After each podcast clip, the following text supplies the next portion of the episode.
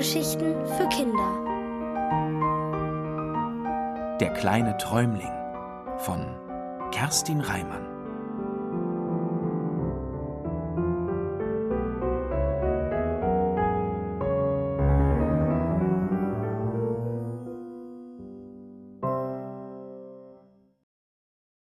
Das Geheimnis des schmollenden Drachen. Der Weg, den Jakob hinaufstieg, war schmal und steil und steinig. Er führte dreimal um den Felsen herum, den die Traumwichte den Traumstein nennen. Und für sie kletterte Jakob da hinauf.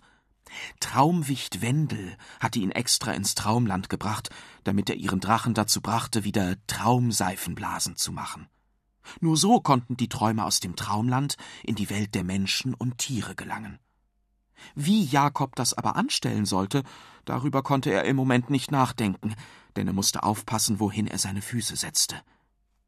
Wenigstens kann ich mich nicht verlaufen, dachte er, denn der Weg führte direkt zur Drachenhöhle.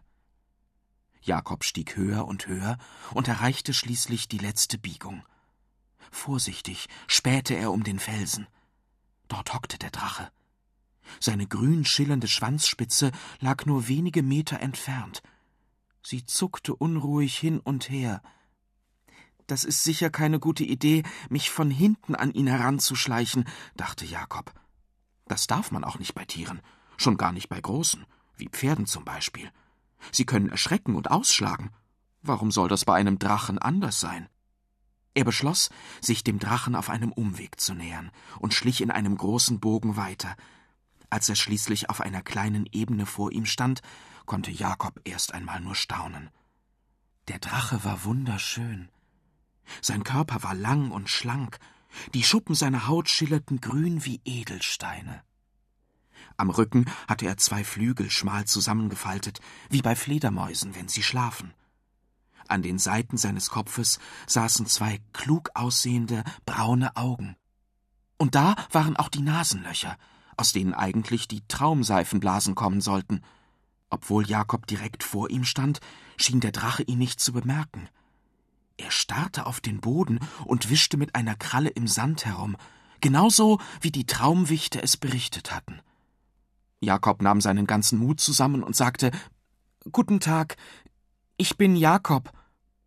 Der Drache rührte sich nicht von der Stelle. Er starrte und wischte. Jakob betrachtete ihn genauer und fand, der Drache sah auf keinen Fall böse aus oder schmollend, eher so, als wollte er nicht gestört werden. Aber das musste Jakob nun mal, wenn er herausfinden wollte, warum er keine Seifenblasen für die Traumwichte mehr machte. Vorsichtig ging er dichter an ihn heran. Was tust du da? Noch während er diese Worte aussprach, sah er es. Der Drache wischte nicht im Sand herum. Vor ihm lag etwas Viereckiges, das leuchtete.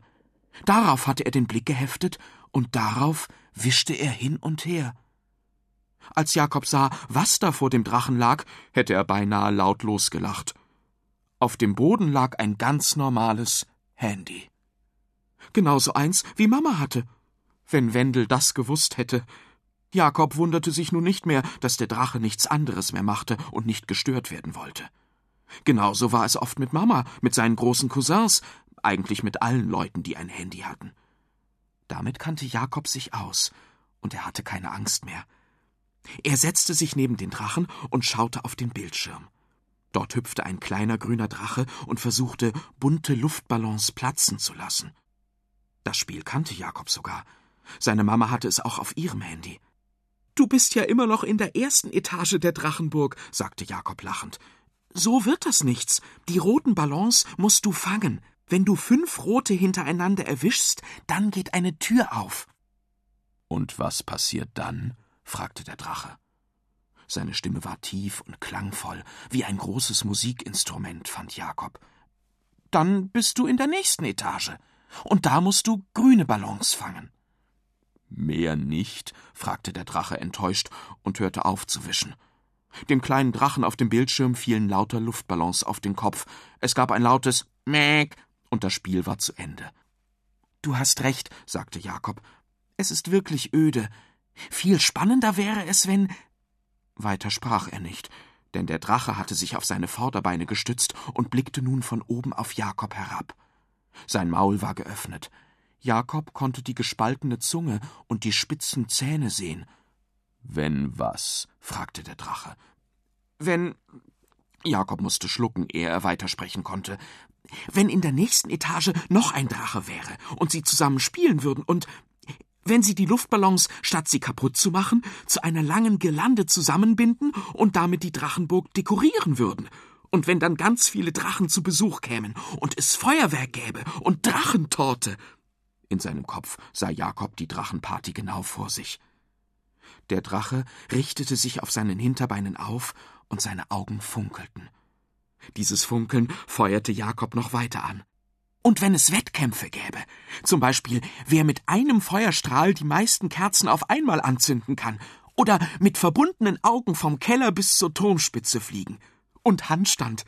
Handstand würden die Drachen auch machen, rief Jakob, sprang auf, holte Schwung und stand auf seinen Händen. Er konnte nämlich Handstand richtig gut und richtig lange. Aber was machte der Drache da? Er klappte seine Flügel aus und schlug damit, dann begann er zu grollen und zu beben wie ein Vulkan kurz vor dem Ausbruch. Er riss das Maul auf und lachte. Er lachte so laut, dass Jakob sich schnell wieder auf die Füße stellte, um sich mit den Händen die Ohren zuzuhalten. Der Drache lachte so laut, dass die Traumwichte im Tal aufgeregt winkten. Er lachte so laut, dass plötzlich aus seinen Nasenlöchern Seifenblasen geschossen kamen. Er lachte und lachte, und immer mehr Seifenblasen quollen aus seinen Nasenlöchern. Bald war der Traumstein in eine riesige Wolke aus Seifenblasen eingehüllt. Da wusste Jakob, dass er es geschafft hatte. Er, der kleine Träumling, hatte den Drachen dazu gebracht, wieder Seifenblasen zu machen. Er war sehr stolz auf sich. Nun würde es wieder Träume geben, für alle Menschen und Hunde und Tulpenzwiebeln. Als der Drache sich beruhigt hatte, wollte Jakob wissen, woher hast du das Handy überhaupt? Aus deiner Welt, der Wachwelt. Traumwicht Wendel reist öfter dorthin, um zu sehen, was die Menschen beschäftigt, damit er passende Träume daraus machen kann. Er hat mir erzählt, dass immer mehr Menschen sich nur noch mit diesen Geräten beschäftigen. Da bin ich losgeflogen und habe mir heimlich eins geholt, um herauszufinden, was es damit auf sich hat. Ich hätte nie gedacht, dass es mich so verhexen würde. Du hast mich von seinem Bann befreit. Ich danke dir. Der Drache hielt Jakob seine Pranke entgegen. Gern geschehen, sagte Jakob und umfasste eine der Krallen zu einer Art Händeschütteln. Vom Fuß des Berges drangen derweil die Stimmen der Traumwichte empor. Sie hatten sich auf den Weg heraufgemacht, auch Wendel war unter ihnen. Als er Jakob erblickte, nahm er seinen Hut ab und verbeugte sich tief. Jakob winkte ihm zu. Er hatte ihm viel zu erzählen.